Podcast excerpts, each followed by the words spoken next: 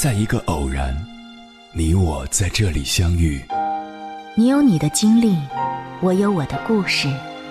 因为彼此的寻觅，我们走到一起。千山万水只为你，捎来谁的秘密？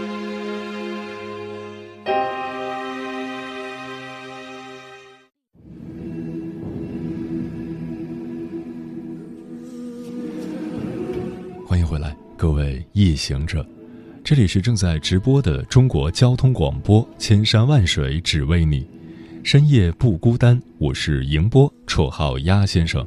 我要以黑夜为翅膀，带你在电波中自在飞翔。法国哲学家波伏娃认为，女性通过家务劳动创造的作品不能长久保存，无论是美食还是干净的地板。家务劳动不会解放主妇，而是把她置于丈夫和孩子们的隶属中。她正是通过他们得到存在的理由。在《第二性》这本书中，波伏娃写道：“丈夫回家时注意到凌乱和失职，而他觉得秩序和干净不言而喻是必要的。下厨女人的活儿只在客人的嘴里找到真情实况，她需要他们的赞同，她希望他们赞赏她的菜。”请了帮手的全职太太也好不到哪儿去，有仆人代劳的资产阶级女子几乎是无所事事，闲暇的代价是百无聊赖，因为他们感到无聊，许多人就让自己的职责复杂化和无限增加，使之超过正式工作。而男性呢，他们要一个家，但还要能自由地逃离它。他定居下来，但往往他在心里仍然是一个流浪者。他不藐视幸福，但他不把幸福变成一个目的，重复使他厌倦。他寻找新鲜感、冒险，需要战胜的抵抗、友情，让他摆脱孤独的两人世界的友谊。在现代社会，全职妈妈这种职业是世界性的。美国有五分之一的妈妈是全职的。做全职妈妈而不是职业女性，有好的地方，有不好的地方。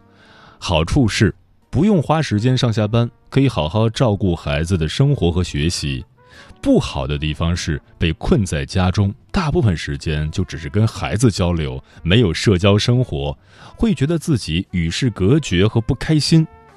据调查，有百分之二十八的美国全职妈妈感到抑郁、愤怒和悲伤。在德国，有六百万的女性在适合工作的年龄阶段选择留在家里。德国在妇女解放前期和初期曾有这样一个说法：家庭妇女的主要工作是孩子、厨房、教堂。据德国《明镜周刊》报道，德国有百分之十七的母亲在生完孩子后会抛下工作，或者只做少量的工作。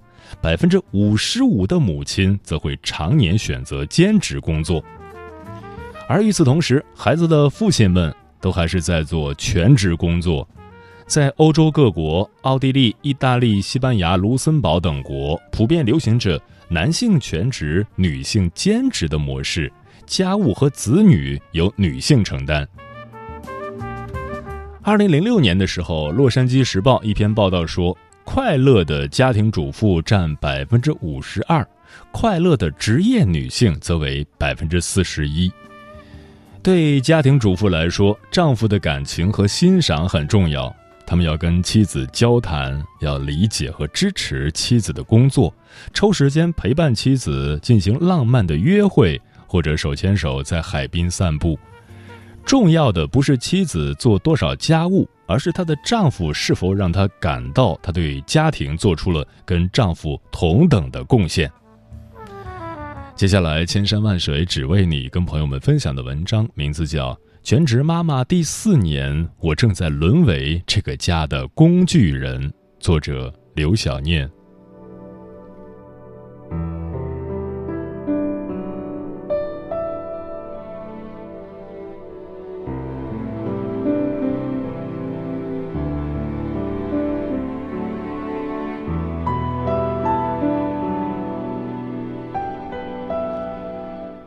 女儿小乐和老公苏伟至今也不知道，那天的我为什么会当街崩溃？那是一个极为普通的早晨，全职第四年的我送女儿去幼儿园，顺路将苏伟送至地铁口。不知那天有什么重要人物来访，道路正在进行交通管制，我们的车被卡在了二环上，上不去也下不来。时间在一点点流逝，我越来越急躁，开始按喇叭。苏伟说：“神经啊！现在是交通管制，你按喇叭有什么用？”那语气理论上来讲也没带什么感情色彩，但我突然就炸了，拉上手刹，打开车门，直接下车走了。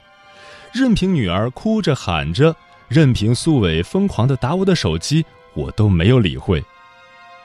有人说，妈妈的辛苦都是隐形的，一旦他因为特别不起眼的事情大发脾气的时候，说明他对糟心的生活已经隐忍很久了。没错。这样的生活，我已经忍了整整七年。九年前，我跟苏伟是同事；八年前，我们结婚生女；六年前，权衡再三，还是决定由我全职回家带娃。当时保姆轮番换，双方老人来了之后各种不适应。我和苏伟认真商量了一下，以他的收入加上我的失业金以及家里的储蓄，足够支撑到女儿上幼儿园。于是，我带着万分不舍，暂时告别了职业生涯。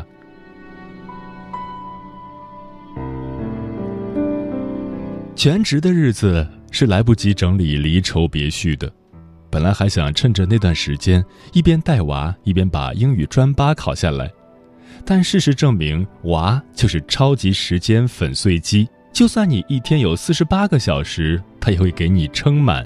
别说看书，有时连脸都不想洗。再说苏伟，他从前不是一个懒惰的人，但自从我全职后，他渐渐变了。刚开始那会儿，他还会在家务上搭把手，慢慢的，先是衣来伸手，后是饭来张口，再后来就是回家就喊累。每年只有在女儿生日和我生日那天，会象征性的说一句：“老婆，你辛苦了。”可是，我能品味出那句话有多么的不走心。那时候，我内心还有盼头，盼着娃前脚上幼儿园，后脚就重出江湖。可是，好不容易熬到女儿上了幼儿园，我上班的愿望却迟迟无法实现。刚开始是因为女儿不适应，一个月有大半个月不是咳嗽就是发烧，于是三四个月的时间就那样过去了。后来，女儿慢慢适应了幼儿园，我开始着手找工作。且不说离开职场四年，人家一听说娃刚上幼儿园，眼角眉梢都写着拒绝。有的 HR 直言不讳：“孩子太小了，你工作后需要请假的时候太多了。”言外之意，没有家庭负担的应届毕业生多的是。曾经也是白骨精一枚的自己，突然发现。多了宝妈身份的加持，我在职场已经没有多少优势。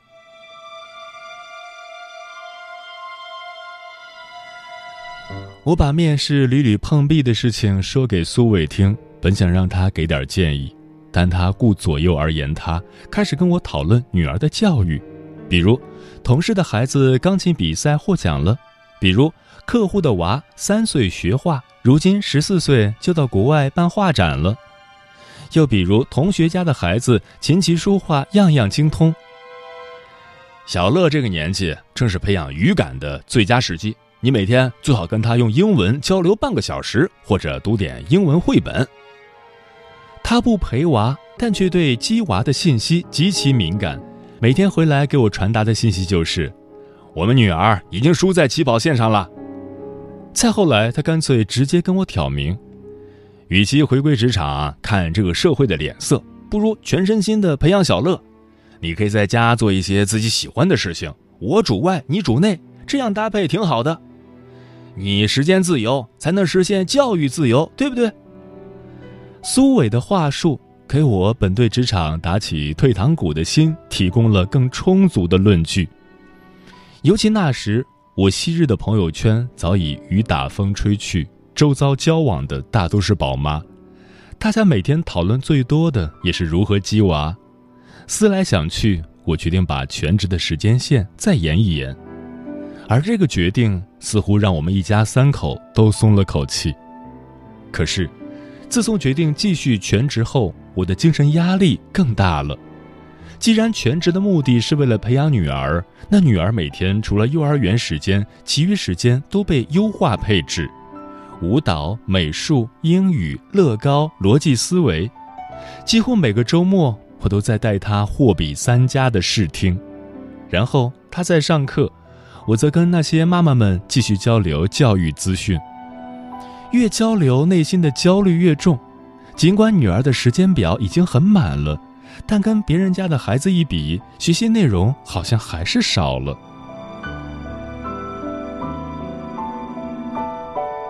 女儿上幼儿园之前，全职带她是身体上的疲惫，而她上幼儿园后是身心俱疲，内心的焦虑丝毫不比上班省心。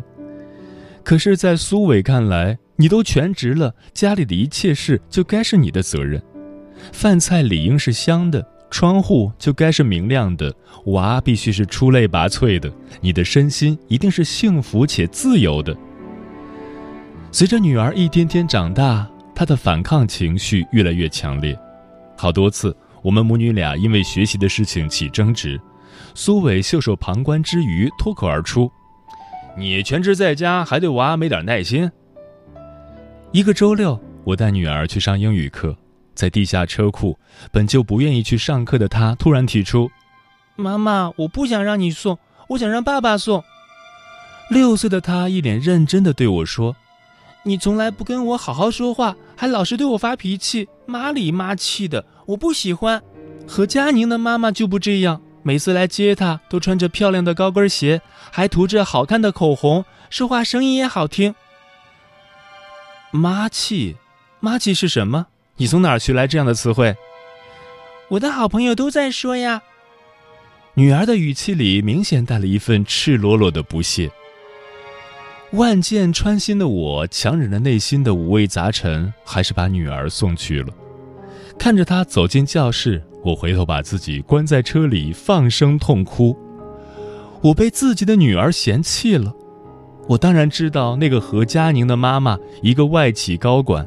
可是苏小乐，你知道吗？在你没有出生之前，你妈我也曾经是个无高跟鞋不欢、不化妆不出门、不笑不说话的职场女性，好吗？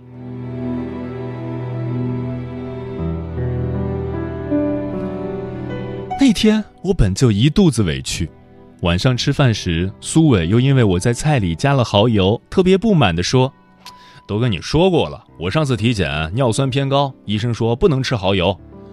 家里没盐了，让你买你忘了，那就只好将就一下了。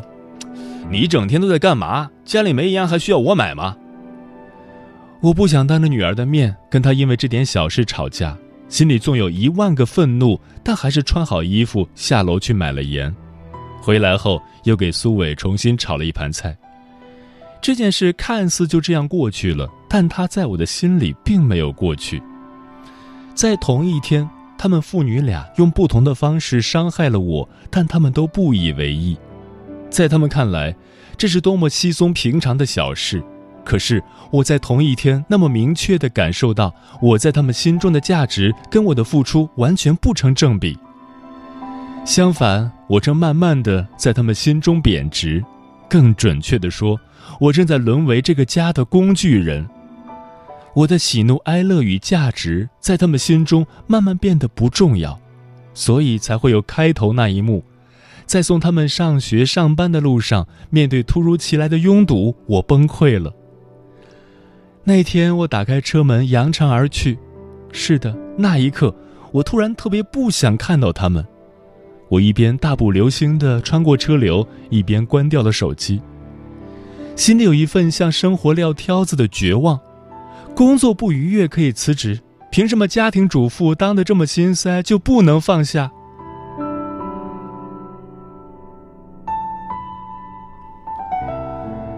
我一个人在湖边坐了一天。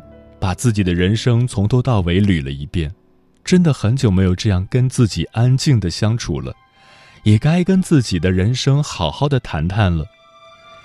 那天，我想明白了两件事：关于养娃，如果我把自己对于人生的焦虑、对于未来的不安、对于伴侣的失望，全部孤注一掷到女儿的成长上，那将会变成很危险的事，不是娃疯就是我疯。我最怀念的是和苏伟曾经同事的日子，那时候我们配合默契，压力一起扛，业绩共同分享。他是谦谦而绅士风度的 John，我是彬彬而淑女风范的 Monica。但有娃后，面对这个世界上最难搞的客户，客户的一切诉求全部由我一个人来扛，加班的是我，丧偶式育儿的是我，各种差评并且不停给我加班任务的却是他。如果他不能对同事大呼小叫、随便使唤，如果同事之间要做到相互尊重、彼此不掉链子，那么我希望他能继续拿我当同事，把他最合作、最靠谱的一面拿出来，这日子或许还能过得下去。毕竟客户不是我一个人的，家更不是我一个人的，我再也不要当这个家里的工具人了。想明白这些后，我一个人又去看了场电影，回到家已经是晚上九点了。钥匙刚插进门孔，门就开了，父女俩异口同声：“你总算回来了。”然后女儿扑进我怀里，哭着说：“妈妈，我好想你。”苏伟呢，一边给我热饭，一边说：“你要再不回来，我就报警了。”环顾一下四周，没有我，苏伟也没有让女儿挨饿。而且，他已经督促女儿把作业做完了，澡也洗了，脏衣服也正在洗衣机里。事实证明，没有不会家务的男人，只有丧失是自私的心。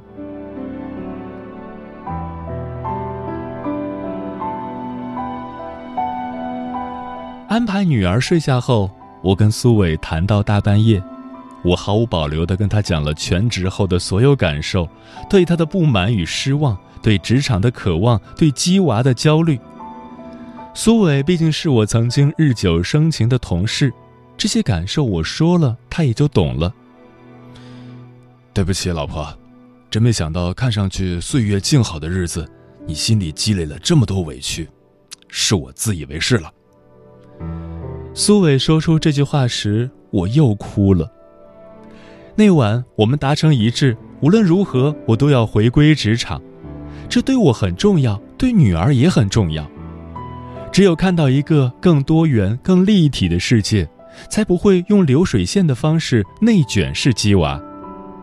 另外一个达成的共识是，苏伟会像从前一样，用同事的心态和我一起面对家里的柴米油盐以及女儿的成长。女儿一年级下学期。我终于上班了，尽管只是一家私企，待遇跟之前的公司天壤之别，但陌生的领域也是一种学习。重要的是，随着自己精神版图的扩张，女儿的成绩单不再是我人生唯一的 KPI，而变化最大的莫过于苏伟。当家方知柴米贵，鸡娃才知蜀道难。有好几次，我晚上加班回到家，女儿已经睡了，苏伟则一直坐在沙发上等我。我刚打开门，他就开始吐槽：“才小学啊，有必要这么难吗？”终于知道有些人陪作业是怎么陪出心梗的。陪读的家长可怜，孩子更可怜。果然是风水轮流转，苍天饶过谁？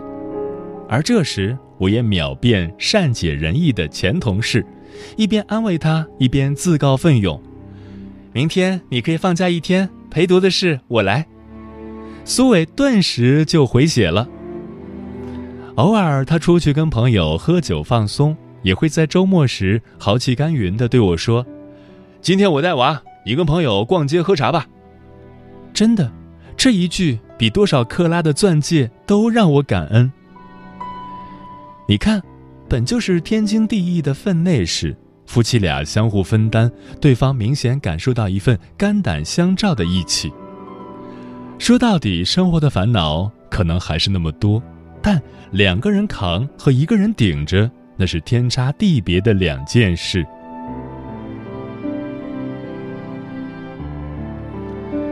苏伟本不是甩手掌柜型的男人，只是在我全职的日子里，他不知不觉间疏忽了这个家。随着对家务事的重度参与，他慢慢了解我当初何以是那样一个状态。同时，他再也不拿别人家的娃跟自己的娃比了，而且，因为陪娃时间的增多，女儿和他的关系明显更为亲密。他越来越会做心理建设。他说：“如果靠雷霆手段葬送了好的性格和亲子关系，那其实是得不偿失。”其实他说这句话时，我特别有共鸣，感觉终于找到了知音。从前，但凡我对女儿大一点声音讲话，她就会说：“你能不能对娃有点耐心，做个情绪平稳的成年人？”从前，我只要说不想做饭，他会说：“你这一天都干嘛了？我天天中午吃外卖，回到家还要吃外卖啊！”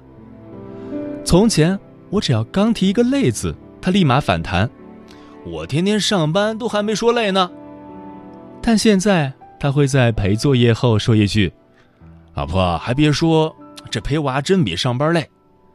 会偶尔对我点外卖的提议表示理解，不做就不做吧，凑合一顿也死不了人。后来我明白，并不是苏伟双标，而是这世界上，即便是亲如夫妻，也不可能有毫无误差的感同身受。所以，中年夫妻别再说什么结发为夫妻，白首两不疑，那是玄学。最朴实的爱和最舒服的关系，是把对方放在同事的位置上，彼此出示最尊重、最合作、最靠谱的那一面，面向生活，同仇敌忾，不推功，不诿过，有福同享，有难同当。